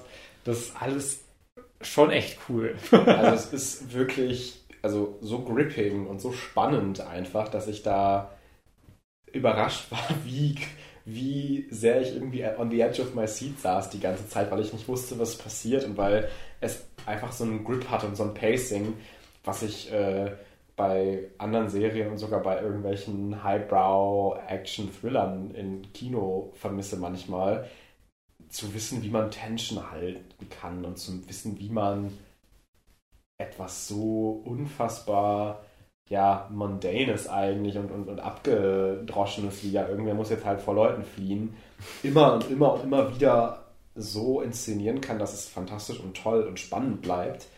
Ist schon echt Props wert. Und gerade diese Tanker-Szene ist natürlich das visuell interessanteste und herausragendste und auch das, was das Blut am meisten zum Pumpen bringt, bis natürlich zum Finale der Folge. Denn der Moment vor dem Moment, also wir sind ja jetzt eh in einem Spoiler-Territory, also Nacho stirbt halt. Ja, und das so. ist eigentlich, äh, wo man in die Szene reingeht, ist es eigentlich klar, dass er stirbt. Ja. Man weiß es eigentlich. Also Nacho weiß es ja selber auch. Ja. Er sagt, äh, macht mit Mike einen Deal. äh, hier sorgt dafür, dass meinem Vater nichts zustößt und so. Äh, und dann, ja, mache ich das für euch und ich halte Gassesnamen aus diesem ganzen äh, Ding raus. Ähm, und das hat halt dann direkt schon so diese Tragik und äh, ist dann so eine tense Szene aber nochmal, wo, wo er dann auch nochmal zu Gast guckt und äh, ja, dann aber tatsächlich auch äh, lügt und sagt, dass er von diesem anderen Kartell, was irgendwie ja. existiert, ist auch nicht so wichtig. Sie, ja. ja, äh, dass die, äh, die im Grunde ihn beauftragt haben und bezahlt haben, wie das dann auch alles in, in das Narrativ halt von Gas reinpasst. Und ähm, er dann aber auch nicht irgendwie äh, weiter äh, labern will und auch nicht gefoltert werden will und dann sich kurzerhand eine Waffe greift und sich selbst erschießt. Ja, aber davor eben auch diesen Monolog hat, wie er gerade nochmal Hector Salamanca und das Kartell nochmal seine Meinung sagt, äh, gelinde gesagt, und wirklich nochmal explodieren darf. Und mhm. es ist eine Schande, dass er nicht für den Emmy nominiert worden ist, mhm. äh, weil diese Szene, dieses, dieses, dieser Groll dahinter und dieses, dieses, dieses, dieser, dieser, dieses Knurren hinter diesen Worten, dieses You pieces of shit, you sacks of shit, wie er das Ganze so rüberbringen kann, wie kein anderer das, glaube ich, geschafft hätte in diesem Charakter. Und das äh, war wirklich großartig und, und, und bringt natürlich nochmal mehr diesen Blow am Ende zum, zum Sticken, dass er sich dann eben doch selbst erschießt. Und Nacho war ja auch immer einer der, der sympathischeren Figuren an Breaking Bad. Also obwohl er ja mhm. technically auf der Seite des Kartells ein bisschen böse so in Anführungszeichen am Anfang präsentiert wird, ähm, ist er immer so mit einer der am also der mostly humanized people, gerade auf der Seite, gerade mit seinem Vater die Geschichte und wie er auch generell als Charakter sich anderen gegenüber auch verhält. Und das macht es eben umso tragischer auch zu sehen, wie er trotz dieses Defeats in Anführungszeichen irgendwie es immer noch schafft, die Kontrolle zu behalten. Das fand ich so schön. Also alle anderen Kartellmitglieder sind eigentlich immer so die eiskalten Killer, ja. die in Breaking Bad oder halt Better Call Saul äh, dargestellt werden. Und deswegen hatte Nacho dann nochmal eine ganz andere Wirkung und war ja dann im Grunde auch ein Protagonist auf der Seite des Kartells, für den man rootet. Äh, und Lalo ja sowieso ein sehr deutlicher Antagonist ja. der gesamten Staffel eigentlich. Ja, ähm, ja und äh, das hat einen direkt dann mitgerissen. Ähm, und dann macht die nächste Folge direkt einen Break und ist super whimsical und flippy und bunt, weil der erste Teil des äh, Plans gegen Howard umgesetzt wird. Äh, übrigens auch die Folge, die geschrieben und oder, oder directed, nee, nur directed wurde von äh, Rhea Seahorn, der mhm. Schauspielerin von Kim. Und äh, gerade das finde ich auch so cool, weil das ja auch eine der Folgen ist, die wirklich auch richtig sehr directed ist durch diese, die, wie, wie das Ganze zusammengeschnitten wird und wie das Ganze wie so ein kleiner Heist irgendwie aufgebaut ist und funktioniert. Und einen irgendwie auch fast mit so einem Augenzwinkern so sitzen lässt in der noch existierenden Schockstarre und Trauer über die Folge davor und einfach nur mit bunter Musik und Happiness diesen Elaborate Con aus einer Staffel 1 Folge theoretisch fast noch von Better Call Saul irgendwie durchzieht. Ja, Better Call Saul ist sowieso, also die ganze Serie durch, einfach so gut directed. Ja. Also Folge für Folge. Ähm, also Breaking Bad war ja auch immer sehr gut directed, aber so in so einem guten Directing, dass es mir halt nicht so auffällt, sondern ich halt so da drin bin in ja, der Story. Ja.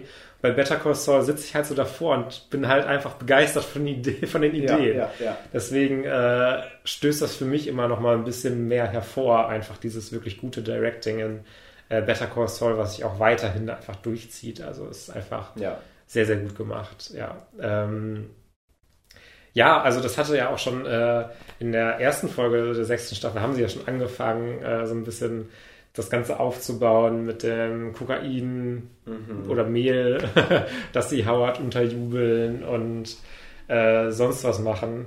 Ähm, und äh, das ist dann auch ein tatsächlich relativer Fokus dann bis zum Staffel äh, Mid-Season-Finale, äh, wo das im Grunde dann wirklich äh, der ganz große Knall, der D-Day, ich glaube, so bezeichnen sie es auch, äh, das umgesetzt werden soll. Und ja. dann geht natürlich kurzfristig, ändert sich die Situation. Total. Und äh, sie müssen improvisieren. Aber da, diese Staffel war auch wieder Kim sehr, sehr stark, fand ich, als Charakter. Kim ist sowieso mein Favorite. Bay, Queen, die beste. Und äh, das macht natürlich auch ihr ganzen Arc, nicht nur über die Serie, aber vor allem in der Staffel so tragisch. Mhm. Und äh, das war immer sehr viel äh, Point of Speculation, wie das endet. Und da kommen wir ja, glaube ich, gleich am Ende vielleicht nochmal zu. Ähm, aber wie sie das dann auch auflösen am Ende, finde ich, ist so fast the most painful they could have done it. Ja, und ich finde, es äh, macht nicht, charakterisiert nicht nur Kim sehr gut, äh, sondern äh, dadurch, dass Kim halt dann vor allem halt, äh, also sie kann das total, sie ist total, kann total kalt und berechnend sein in diesen Situationen. Teilweise vielleicht sogar ein bisschen mehr noch als Saul, wenn ich jetzt daran denke, äh, wo sie auf der äh, Trauerfeier waren mhm. von äh, Howard und sie dann wirklich der Frau da wirklich einen vorlügt, äh, also ja. unglaublich. Ähm, und dann aber auch noch wirklich diese, diese, diese Schuldgefühle so krass hat und sich so äh, unglaublich schuldig fühlt und damit nicht klarkommt, zeigt, finde ich, viel mehr nochmal, wo man vielleicht vorher bei Saul noch nicht drüber nachdenkt, dass bei Saul diese Schuldgefühle so schon fehlen, ein bisschen ja, mehr. Ist halt schon too much down the road und genau. das ist natürlich auch der Grund, weshalb sie abspringen will. Aber du hast es gerade in so einem Nebensatz schon erwähnt und das ist ja eigentlich viel mehr als das wert. Howard stirbt ja auch. Ja. Also ähm, generell alle sterben irgendwie, die nicht Also das passiert er, ja erst auch äh, ja. genau äh, nach diesem großen Plan, genau. den ähm, sie richtig abziehen. Ich hatte generell auch sowieso gedacht so Holy shit, wenn Howard jetzt an meiner Tür klopfen würde, ich würde mir aber auch irgendwo eine Waffe hinstecken oder mhm. sowas, als ob der jetzt nicht kommt und den töten will oder so. Also ich hatte nämlich auch überlegt, okay, was passiert jetzt? Weil diese Szene ist ja auch schon so ein Aufeinandertreffen und, und so, ein, so ein Abschluss von mhm. einer sehr, sehr langen einen sehr, sehr langen Plan, einer sehr, sehr langen Storyline. Und dieser Moment, als er dann reinkam, und auch ich, dieses Directing mit dieser leichten Flamme, die dann in dem, in dem Luftzug der Tür wackelt. Und als mhm. wir das dann nochmal sehen, man sofort weiß, da ist noch jemand reingekommen. Und fantastisch, äh, wollte ich nur kurz reinschmeißen. Äh, genau. Aber als er dann eben an der Tür kam und an die Tür kam und, und da stand, wusste ich, okay, irgendwas muss ja jetzt passieren. Das ist ja jetzt ja nicht nur eine einfache Konfrontation, von denen hatten wir ja schon welche in der Staffel. Was passiert denn jetzt? Und meine Mind ist schon irgendwo zu Tod gegangen, weil, okay, er kommt halt auch nicht vor in Breaking Bad. Ja, und er hat ja jetzt auch wahrscheinlich nicht mehr so einen großen Zweck. Er war ja jetzt auch runtergekommen und zerstört. Ich hatte vielmehr irgendwie gedacht, dass sie diese, diese Route gehen im Sinne von, okay, irgendwie eskaliert das und aus Versehen schubsen sie ihn und er fällt irgendwie auf den Tisch und dann müssen sie nochmal was vertuschen und das, das ist so ein bisschen das Ding, was dann auf deren Relationship strained. Ja, aber, äh, wie du ja schon angedeutet hattest, äh, die, an der Flamme sieht man nochmal, dass jemand reinkommt und dann steht plötzlich, äh, während er vorher in der Staffel sehr, sehr im Untergrund war und mhm. sich versteckt hat und geplant hat mhm. Äh, und auch äh, die äh, ja, Machenschaften von Gas ein bisschen ausspioniert hat, äh, steht plötzlich Lalo Salamanca in der Wohnung von Saul äh, und ähm, es dauert nicht lange und dann erschießt Lalo Howard. und es ist halt auch visuell nicht vorbereitet. Das war auch so der Schock dahinter. Mhm. Du, du hast diese plötzlichen Reaktionen der Figuren. Du hast auch diese Reaktion von Howard erst so, who the fuck is this? So, hä? Und dann zieht er die Waffe, Lalo, ganz locker und langsam, weil er auch so dieser nonchalante, irgendwie so sympathische Verbrecher-Psychopath ist. ja. ähm, und Howard guckt dann auch nur auf diese Waffe und ist auch so, äh, ich glaube, ich bin hier falsch. Ich wünsche euch noch einen schönen Abend. Und äh, without skipping, I think, two frames, äh, wir sehen einfach nur kurz, wie die Waffe gehoben wird und er durch den Kopf geschossen wird. Und dieser, der Aufschrei der Figuren und wie wir, äh, oh, ich habe mein Shirt noch etwas weiter abgefallen, ähm, wie wir äh, plötzlich den Body auf den Boden schnellen sehen oder vorher, glaube ich, sogar noch auf den Tisch und dann auf den Boden, wie die Figuren darauf reagieren, wie wir einfach nur noch ein leise gelächeltes ja, we need to talk, let's talk, so von äh, Lalo präsentiert bekommen. Und das war's dann. Dann, mhm. dann ist die Folge vorbei. Mhm. Und äh, ich glaube, ich bin, als ich geschaut habe, sogar aufgesprungen und stand dann da irgendwie vorm Fernseher und war so, so, so sehr, sehr geschockt, ja. ähm, was es ja auch sein will, aber auch gleichzeitig endlich diese Storylines, die ja eigentlich so super remote und gar nicht connected wirken, plötzlich und so unvorbereitet auf einmal colliden zu lassen. Und was das dann für Auswirkungen auf die nächsten Folgen hat, mhm. ist so gut und fantastisch und so spannend und so interessant vom Writing. Letztendlich ist Howard ja auch so eine unglaublich tragische Figur und dadurch noch mehr geworden. Also er, er hat ja so recht und er war ja auch so im Recht und war, es tat mir so leid. Ja. Und ich finde, das korrespondiert sehr, sehr gut mit dem, was Kim am Ende sagt und, und wie sie die Show verlässt bis jetzt. Wir können ja kurz das mit Lalo überspringen und darauf gleich kommen, weil das jetzt gerade besser passt.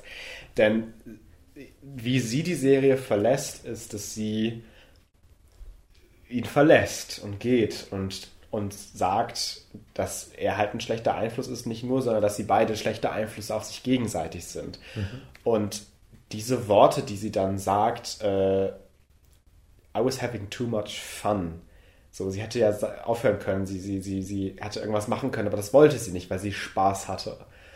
Und so, die, das, das hat mich so gehittet, weil ich dann gleichzeitig gedacht habe, das ist, sind ja wir als Audience. Mhm. Wir hätten doch eigentlich auch für Howard routen müssen. Wir hätten doch eigentlich auch irgendwie dafür routen müssen, dass, dass die, die beiden jetzt in ihren Lügen und ihrer Treachery endlich mal irgendwie äh, erwischt werden, weil das ja total heftige äh, Nachwirkungen jetzt auch nach sich zieht. I mean, a person died. Aber wir hatten auch zu viel Spaß mit den beiden und, und wie beide dann irgendwie ihre Plans äh, schemen und miteinander agieren. Und bevor ich es jetzt wieder vergesse, ja. es gab eine The Dark Crystal Reference in, in Better Call Saul. Und zwar, äh, wo sie spontan äh, hier den, den, den Judge da, den Entscheider, ja. nochmal reshooten müssen. Ja. Da taucht die eine auf mit so Elfenohren. Ja, doch, dann, ich erinnere mich. und dann sagt sie irgendwie, ja, so ein Schauspiel, The Dark Crystal, ich bin die und die. Es war wahrscheinlich einfacher, die Rechte dafür zu kriegen, als für Herr der Ringe.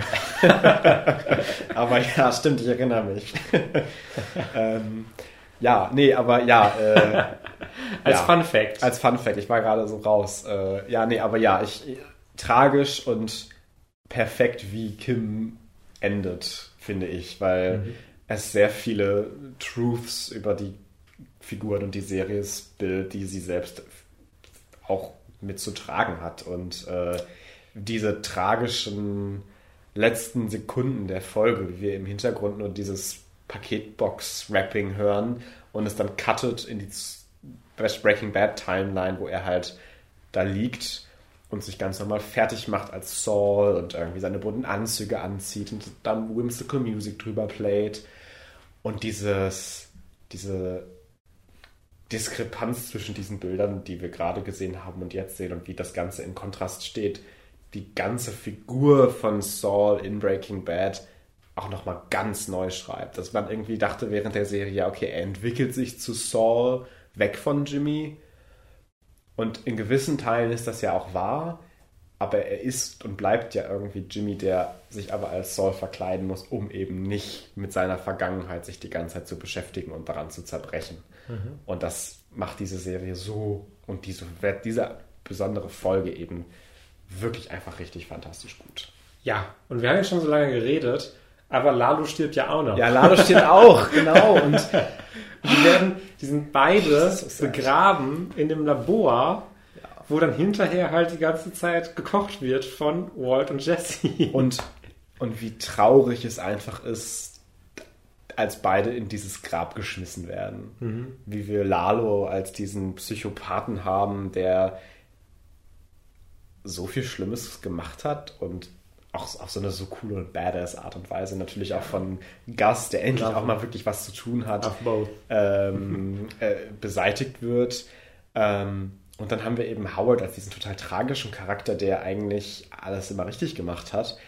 Und beide werden halt einfach in so eine Gruppe geschmissen und sind so Kollateralschäden, vor allem Howard, äh, wegen so ein paar anderen Sachen. Gerade, ich finde, da ist auch nochmal so stark einfach auch so, dass Writing, dass man merkt, dass beide Figuren sind so diese unglaublichen, also gerade Gus ist ja auch so paranoid zu einer mhm. gewissen Art, aber die sich in dieser Folge ja absolut auszahlt. aber beide sind so sehr, sehr planend und sehr, sehr intelligente mhm. Typen einfach, die halt sehr ihre Schachzüge ja. so durchgehen. Und da halt eine, finde ich, eine überzeugende Konfrontation zu schaffen zwischen den beiden, wo man sich hinterher nicht denkt, ah, aber wieso hat, ist der denn da jetzt so hingegangen? Das ist ja mega dumm gerade. Das funktioniert ja. ja gar nicht. Fand ich schon auch wieder sehr, sehr clever geschrieben. Und vor allem es zu schaffen, dass keine der beiden Figuren ihren Stolz und ihre Dignity dabei gar verliert. Nicht. Weil das natürlich auch hätte sein können, okay, Lalo gewinnt jetzt, hä? Und Gus ist doch irgendwie so dieser calm und collected Boss die ganze Zeit, auch in Breaking Bad noch und so cool. Und jetzt ist der hier am Boden und kann gar nicht. Aber wie er dann halt nochmal in die Kamera sagen darf auf Spanisch, The Fat Piggy Ladio und ihn dann nochmal so richtig fertig macht und dann eben diese, dis, diese, dis, dis, äh, diese, diese Distraction so ausnutzt und dann im Schein des Lichtes irgendwie über dem röchelnden Lado nochmal steht.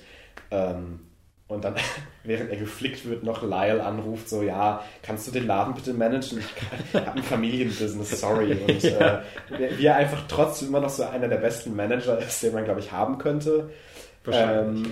ist wirklich einfach grandios. Und die Folge ist fast noch, also diese drei aufeinanderfolgenden Folgen äh, von äh, Fun and Games, Point and Shoot und ähm, die davor halt. Die drei, diese drei Folgen um die Mitte der Staffel rum, finde ich, sind halt so die besten Folgen generell im Breaking Bad-Universum für mich gewesen bisher.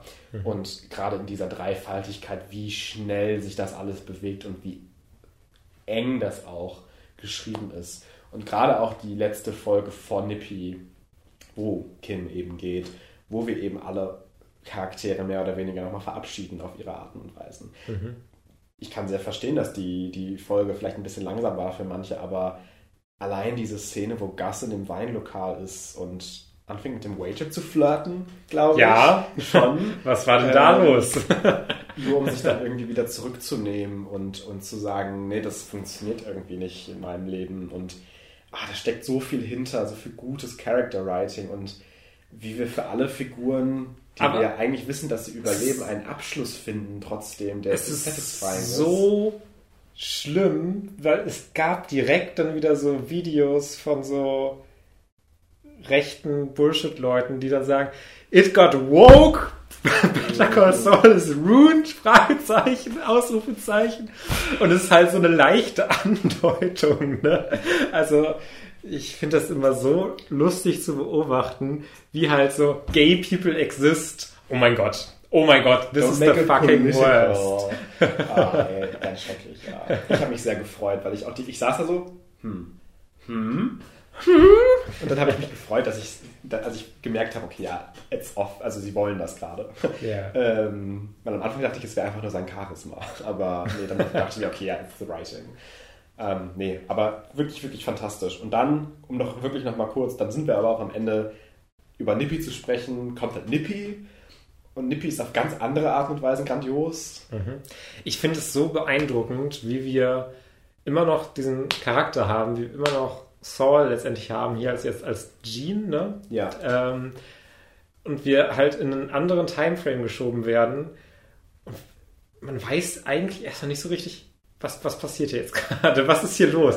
Dass wir immer noch irgendwie Orte dieses Universums haben, nicht nur von diesem Universum, von diesem Charakter, um den es sich jetzt sechs Staffeln gedreht hat, wo wir dann erstmal so sagen, äh, was ist denn hier jetzt los? Was passiert hier? Das muss ich erstmal einordnen. Oh, er plant da was. Okay, langsam äh, komme ich hier rein und langsam äh, wird das auch wieder sichtbar. Und ähm, das ist halt auch wieder so der, der Spaß an der Sache. Ne? Oh, ja. Saul kann es nicht lassen. Er macht das oh. ja nicht, um irgendwas zu erreichen. Er macht das, weil es ihm gefällt. ja, und äh, wie sehr auch dann wieder irgendwie gezeigt wird, wie diese anderen Black and White Sequences, die wir vorher immer gesehen haben, wie das Ganze jetzt auch in dieser Folge alles so zusammenkommt und kulminiert, ist auch wieder so satisfying einfach, dieses, äh, diese Callbacks zu kriegen zu allem. Ich finde, das macht die generell die sechste Staffel so fantastisch dass wir teilweise wieder in die erste Staffel zurückgeworfen yes. werden mit Figuren mit den Kellermans zum Beispiel. Ich, ich war so, wer ist Kellermann? Und die, die haben aber immer noch so eine krasse Relevanz dann irgendwie in manchen ja. Szenen und das auch alles aber auch so organisch wirkt. Oder auch als er nach, als Lalo nach Deutschland fliegt. Mhm. Und ich war auch so on the edge of my seat für diese Wife die ganze Zeit. Und es war auch alles so fantastisch. Es ist ähm, alles nochmal irgendwie auch wichtig. Ja. Also es ist nicht nur so, dass äh, sie sich hier dachten, oh, wir müssen jetzt alle kurzen ja. Referenzen nochmal abgrasen, sondern es ist alles irgendwie in dem Plot nochmal relevant und Eben. wichtig und wird da super mit eingefädelt. Ja, aber, aber Nippy ist natürlich vor allem und ist ja auch sehr divisive, glaube ich, die Folge. Also ich kann mir schon, kann schon verstehen, warum man auch erstmal nicht so viel damit anfangen kann, wenn man gerade diese action-packed anderen Folgen verlässt. Ja. Aber ich fand sie fast genauso gut, weil ich halt dieses klassische Saul, Slip and Jimmy Shenanigan Thing toll finde, aber das Ganze halt durch die letzten Folgen und diese ganze Staffel so viel mehr Tiefe bekommen hat und wie er als Figur auch in dieser Folge existiert und waltet und wie er diesen Ring dann raussucht und nochmal mhm. sich überstülpt und wie er es halt eben nicht lassen kann. Und dann diesen Shot am Ende zu haben, wo er sich dieses bunte Hemd und dieses knallige Outfit, was er auch als Saul getragen hätte, zusammenlegt und dann wieder weghängt, damit es auch zusammen considered werden kann vielleicht, aber wir dann ihn weglaufen sehen davon ist wirklich ganz, ganz großartig und ich frage mich gerade so ein bisschen, was jetzt noch kommt. Genau, da wollte ich dir eigentlich auch noch mit dir drüber sprechen. Ähm, und ich fand es auch ganz interessant, äh, es ist natürlich wieder so ein Plan, wo dann die eine oder andere Sache schief läuft. Und er will ja dann diesen, ähm, diesen Guard, diesen Wächter, der halt mhm. die Monitore überwacht, ablenken mit so einer riesen Zimtschnecke, so einem richtig fetten Teil. Ähm, und äh, da fand ich es dann auch ganz interessant, wie er halt anfängt darüber zu reden. Sie haben noch eine Frau, ne? Also es als Ablenkungsmanöver, ja. weil da, da, ist was schiefgelaufen, er muss Zeit schinden. Ja. Sie haben noch eine Frau, ich nicht, ich bin so alleine. Ich dachte mir so, also this is definitely acted, weil es, aber es ist nicht so weit weg von der Wahrheit. Und er, genau. Also es ist gespielt, aber es ja. ist jetzt auch nicht komplett unreasonable. Und auch wie, wie Bob Odenkirk das auch hinbekommt, dass man gleichzeitig merkt, dass es gespielt ist und gleichzeitig dieses leichte Underlying, hm. diesen Schmerz, diese, diesen, diese, diese Trauer, dieses Leid, als er dann My brother died, my wife left me ja. und alles Mögliche, ist auch wieder so fantastisch und großartig und ähm, der Plan generell auch so unfassbar gut und unterhaltsam. Ja, wie sie dann da sich diese ja. Sachen bauen und so. Und dann gehst du da alles drei Stücke von jedem und so. Es ist, und äh, ich habe wirklich kurz gegast, weil es halt auch gar nicht in diese Folge gepasst hat. Und natürlich läuft irgendwie was schief oder so, keine Ahnung. Aber als dann irgendwie plötzlich dieser der da auf dem Boden landet und nicht wieder aufsteht. Ich war so, oh Gott. Und ah, das war wieder so spannend irgendwie. Und ich habe mir auch hinterher noch so richtig gedacht, als dann äh, Gene dann im Grunde äh, in der Garage dann steht mit den Jungs mhm. und denen erklärt, ja, es ist jetzt vorbei, ihr sprecht nie wieder meinen Namen aus, ja. ihr vergesst das alles. Äh, wenn ihr mich irgendwie mit reinzieht, dann geht ihr auch unter 30 ja. Jahre Knast. Ja. Ähm, und da dachte ich mir so, das wäre auch einfach, einfach jetzt an diesem Punkt, wäre das schon wieder irgendwie ein richtig starker Side-Character in so einer Show, der halt so als so, äh, so ein interessanter, weirder Gangster auftritt, ja. der aber eigentlich nicht so in dieses Bild reinpasst und da wäre wär ich schon wieder so intrigued, wenn ich nicht Saul als Charakter schon kennen würde.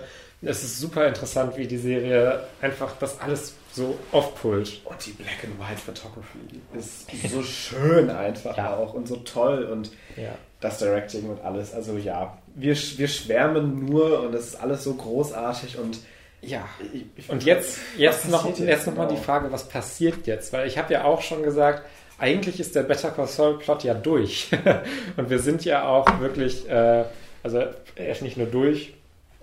In der vorletzten Folge sind wir ja sogar schon an dem Breaking Bad Punkt im Grunde angekommen, beziehungsweise ein bisschen vor Breaking Bad mhm. im Grunde, ähm, wo Saul äh, Walt kennenlernt. Äh, deswegen fragt man sich jetzt so, was, was passiert jetzt genau? Sehen wir noch mal so ein paar Ereignisse aus Breaking Bad jetzt aus Sauls Perspektive, aber kann da überhaupt was Interessantes noch erzählt werden? Was passiert da? Was das ich halt super so. interessant fände, ich glaube nicht ganz dran, aber was ich sehr interessant finde, weil das ist immer das, was alle jetzt wollen und erwarten. Und mhm. das hat die Serie bis jetzt immer sehr gut geschafft, das nicht zu tun. Ja. Ähm, dass man jetzt einfach noch mal ein paar Events aus Sauls Perspektive sieht.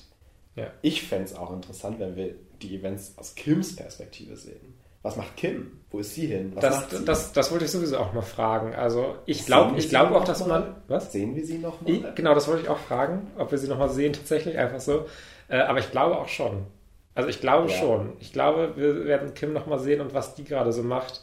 Vielleicht treffen sich Saul und Kim vielleicht doch auch nochmal irgendwie und sind mega awkward oder so. Wer weiß. Wer weiß. Ich bin sehr, sehr gespannt, was jetzt noch passiert, weil ich glaube, dass da noch viel passiert irgendwie, was wir gar nicht auf dem Schirm haben. Ja, gerade wir haben ja auch gar keine Ahnung, was Kim jetzt treibt, was ja, sie jetzt überhaupt macht. Und, und was es also, auch für Fragen aufwirft, wenn sie auf einmal verschwindet. Was ist mit Cliff Main? Der hat doch mit ihr auch ein Verhältnis gehabt. Was ist mit äh, Richard Schweikert? Was ist mit den anderen Leuten, die sie kennen? Was, sie hat einfach jetzt die Judge, die, die, die, die, die, die, die Profession aufgegeben. Das muss doch auch Fragen aufwerfen. Also so viele Kleinigkeiten, die noch so an, eigentlich ja so, so eine, mit einem Satz wegexplained sein könnten, aber. Ich habe schon wieder so das Gefühl, da kommt wieder also, dass wir in den nächsten drei Folgen wieder hier sitzen und denken, ah, wie, das, wie ist das alles geschrieben? Wer schreibt denn sowas Gutes? Und das ist das, das, das, genau das ganz Ende, frage ich mich halt auch, was passiert mit Slip and Jimmy, mit Jimmy McGill, mit Saul Goodman, mit Gene? Was passiert mit diesem Charakter? Was ist ein Ende, was für ihn Sinn ergibt? Stirbt er? Wird er gefangen genommen? Kommt er davon? Macht er weiter? Ähm, ich glaube tatsächlich, vielleicht dass sie so ein bisschen so eine Sub Subversive Route gehen, dass es am Ende gar nicht so unfassbar knallt, dass es gar nicht unbedingt so groß wird. Dass es so ein bisschen eher so Richtung, das ist das Erste, was mir so eingefallen ist, so diese Bojack Horseman Route geht, dass so die vorletzte Folge immer so das Krasse ist und die letzte Folge dann, gerade in der letzten Staffel auch, so dieses sehr Dialog-heavy, sehr alles nochmal so Wogenglätten, sehr es würde ja auch emotional, brutal vielleicht, aber real mhm. dass sie am Ende vielleicht irgendwie ihren Tequila leer trinken und dann gehen. Vielleicht, keine Ahnung. Ja, also äh, ich bin auch super gespannt, weil man es wirklich auch einfach nicht so Gar wirklich nicht. weiß, was kommt. Also, bei also das ist halt selten, dass so ja. der, Serie, der Plot von der Serie dann so in der fünf letzten Folge ja. irgendwie zu Ende erzählt ist. Und es ist so spannend, auch weil es ein Prequel ist, das eigentlich mit Erwartungen reingegangen wird, dass man ja weiß, wo es aufhört. Und wir jetzt schon irgendwie denken, also theoretisch ja vor Nippy schon irgendwie dachten, und jetzt? Wir könnten vielleicht ja wirklich auch nochmal, also was dann wieder so in Souls Perspektive geht, ich könnte mir auch vorstellen, dass nochmal wirklich dann so Szenen und äh, Gespräche halt auch nochmal komplett neu rekontextualisiert werden, dass man die wirklich aus einer ganz anderen Perspektive sieht wenn man Souls Perspektive so ein bisschen einnimmt, weil, also ja, ich glaube, dass wir auch nochmal Kim sehen und ein bisschen was mit Kim passiert ist, aber es wird ja jetzt Zoll jetzt nicht liegen gelassen für die also nächsten auch, drei haben, Folgen. Wir haben zu viel Snippets bekommen aus ihrer alten Heimat, wo sie Kind war oder wo, wo mhm. sie über Nebraska geredet hat, als dass wir da nicht nochmal hingehen, als dass wir da nicht nochmal irgendwie einen Blickwinkel drauf bekommen. Ja, vielleicht. Mhm. Ja weil alles ist so meticulously written und, und planned hier, dass ja eigentlich nichts überflüssig ist, das, Das ist aber auch total irgendwie Breaking Bad und Vince Gilligan. Ja. Auf ihn würde ich es jetzt ja. einfach mal schieben. Also er ist ja so das Gesicht auch der Serie, äh, definitiv. Ähm, wirklich, dass immer alles so aufgebaut wird und auch alles ja. irgendwie nochmal wichtig ist und alles so inter interwoven letztendlich auf eine Art und Weise. Also es ist einfach sehr, sehr gut und dicht geschrieben. Also ja, ich glaube, wir sind beide einfach sehr begeistert. Wir haben auch ewig jetzt, glaube ich, darüber gesprochen. Wir sind auch definitiv ich, am Ende. Also wir sind ähm, sowieso über eine Stunde drüber. Ja, also ich äh, glaube, wir können abschließend nur sagen, äh, wir sind super gespannt, was kommt und Better Call Saul ist the best thing on TV right now at least. Ähm, schaut es euch bitte alle an. Äh, mhm. Selbst wenn ihr vielleicht mit Breaking Bad nicht so warm geworden seid, Better Call Saul ist echt nochmal ein bisschen anders besser. ähm, Wobei es gibt ja auch wirklich diese Fans, die vielleicht dann auch nicht mit so äh, mit Nippy resonaten, ja. die halt dann auch erst sagen, ja, eigentlich wird Better Call Saul erst so wirklich in der vierten Staffel oder so ja, gut. Wenn dann Lalo kommt und wenn dann die genau, Kartellsache etwas genau, größer genau, was, wird. Was halt aus der Sicht von einem Breaking Bad Fan irgendwie total Sinn ergibt, schon. Äh, und ich, ich meine, ich habe mich natürlich auch gefreut, als wir dann zum Beispiel Gus wieder gesehen haben oder auch jetzt als Gus dann wieder bei Don Eladio vorgeladen wird und auch da diese Menacing-Stimmung die ganze Zeit war. Ja, die Progression ist auch einfach so gut gemacht. Also wir ja. hatten, also wie sich die Show auch entwickelt, halt über die Staffeln, mhm. wie sie halt zu was anderem wird, ist, hat mich dann auch wieder so ein bisschen an Breaking Bad durchaus auch erinnert. Ja. Also Breaking Bad ist nicht so extrem. Nee. Also es ist ja die ganze Zeit so dieses Drogenthema und mit den Bossen und sowas. Aber es ist ja anfangs auf einem sehr kleinen Scale und ja. gerade durch die Entwicklung von Walt ja auch hin zu diesem ähm, Heisenberg. Heisenberg. ist das gerade nicht eingefallen. Äh, die Entwicklung von Walt hin zu Heisenberg ähm, shiftet die Show aber dann doch irgendwie nochmal, was sie wirklich thematisiert und was sie wirklich ja. ist. Ja. Und das ist in äh, Better Call Saul nochmal äh, mehr so. Aber diese ganzen Cross-References, die sind auch einfach mind-blowing, finde ich. Also das alles zu konstruieren. Ich glaube, wir könnten noch Stunden über diese Serie Same. reden. Ähm, aber, aber wir lassen es, weil wir haben ja auch noch drei Folgen, über die wir reden können. Oh ja. äh, vielleicht schaffen wir es ja wirklich weekly, jetzt wo Semesterferien sind. ähm, und äh, ja, würden, glaube ich, einfach direkt zu den Hausaufgaben kommen. Ja. Ähm, weil wir jetzt doch schon eine gute Laufzeit haben. Äh, aber ich finde auch zu Recht, weil man sollte dieser Serie auch den Platz einräumen, die sie verdient. Ähm, ja, ich äh, gebe dir jetzt einfach mal ganz schnell und stumpf deine Hausaufgabe. Ja. Ich habe einen Film gesehen, ein Remake gesehen, wo ich das Original nicht kenne aber trotzdem dieses Remake sehr interessant fand. Und zwar von Fright Night. Aha. Hast du da schon mal von gehört? Ja. Der ist auf Disney Plus Star. Mm, Disney Und, Plus Star? Ja, also da dieser Star-Button halt bei Disney Plus. Star-Button? Ja, da wo diese erwachsenen Leute Ach da so, sind. so, ja, ja, ja, ja, ja. Ich verstehe, was du meinst. Mhm. Also ich, ich, ich kenne die Filmreihe. Drei? Gab es da nicht zumindest so einen zweiten noch? Hm, ein Remake halt. Oder? Vielleicht Part 2, stimmt. Ja, doch. Ja, ja doch. Gibt's. Hm. Lol. Aber ich meine den von 2011. Ja. Ähm, den meine ich. Da ist nämlich auch ein ziemlich krasser Cast bei mit Anton Yelchin, Colin Farrell, Tony Collette, David Tennant äh, und so weiter und so fort. Ist schon ganz cool. Mhm. ähm, und ich hatte durchaus Spaß. Das kann ich schon mal dazu sagen. Auf Netflix ist auch der Originale tatsächlich. Ja, wollte ich nur mal äh, anmerken. Den Hast können, gesehen? Habe ich noch nicht geschaut. Okay. Vielleicht schaffe ich das ja noch. Dann kann man den auch vergleichen. Vielleicht gucken wir den mal zusammen oder so. Maybe, ähm, maybe, maybe. Ja. Aber genau, das ist meine Hausaufgabe an dich. Ja, alles klar. Schaue ich mir gerne an. Und bis dahin. Ähm, äh, nächste Woche wird über RRR geredet. Bin ich auch. Äh, ja. sehr gespannt drauf. Ich bin auch mal gespannt, wie viele darüber zu reden haben dann. Ähm, aber also ich, glaube, ich glaube nicht, dass äh, der Film langweilig wird, dass man da nichts, nichts zu bereden hat. Ich freue mich schon sehr darauf. Ähm, bis dahin sei nur noch gesagt, äh, Coolio, fetch those films. Stay funky. Und bis bald. Bis dann. Tschüss.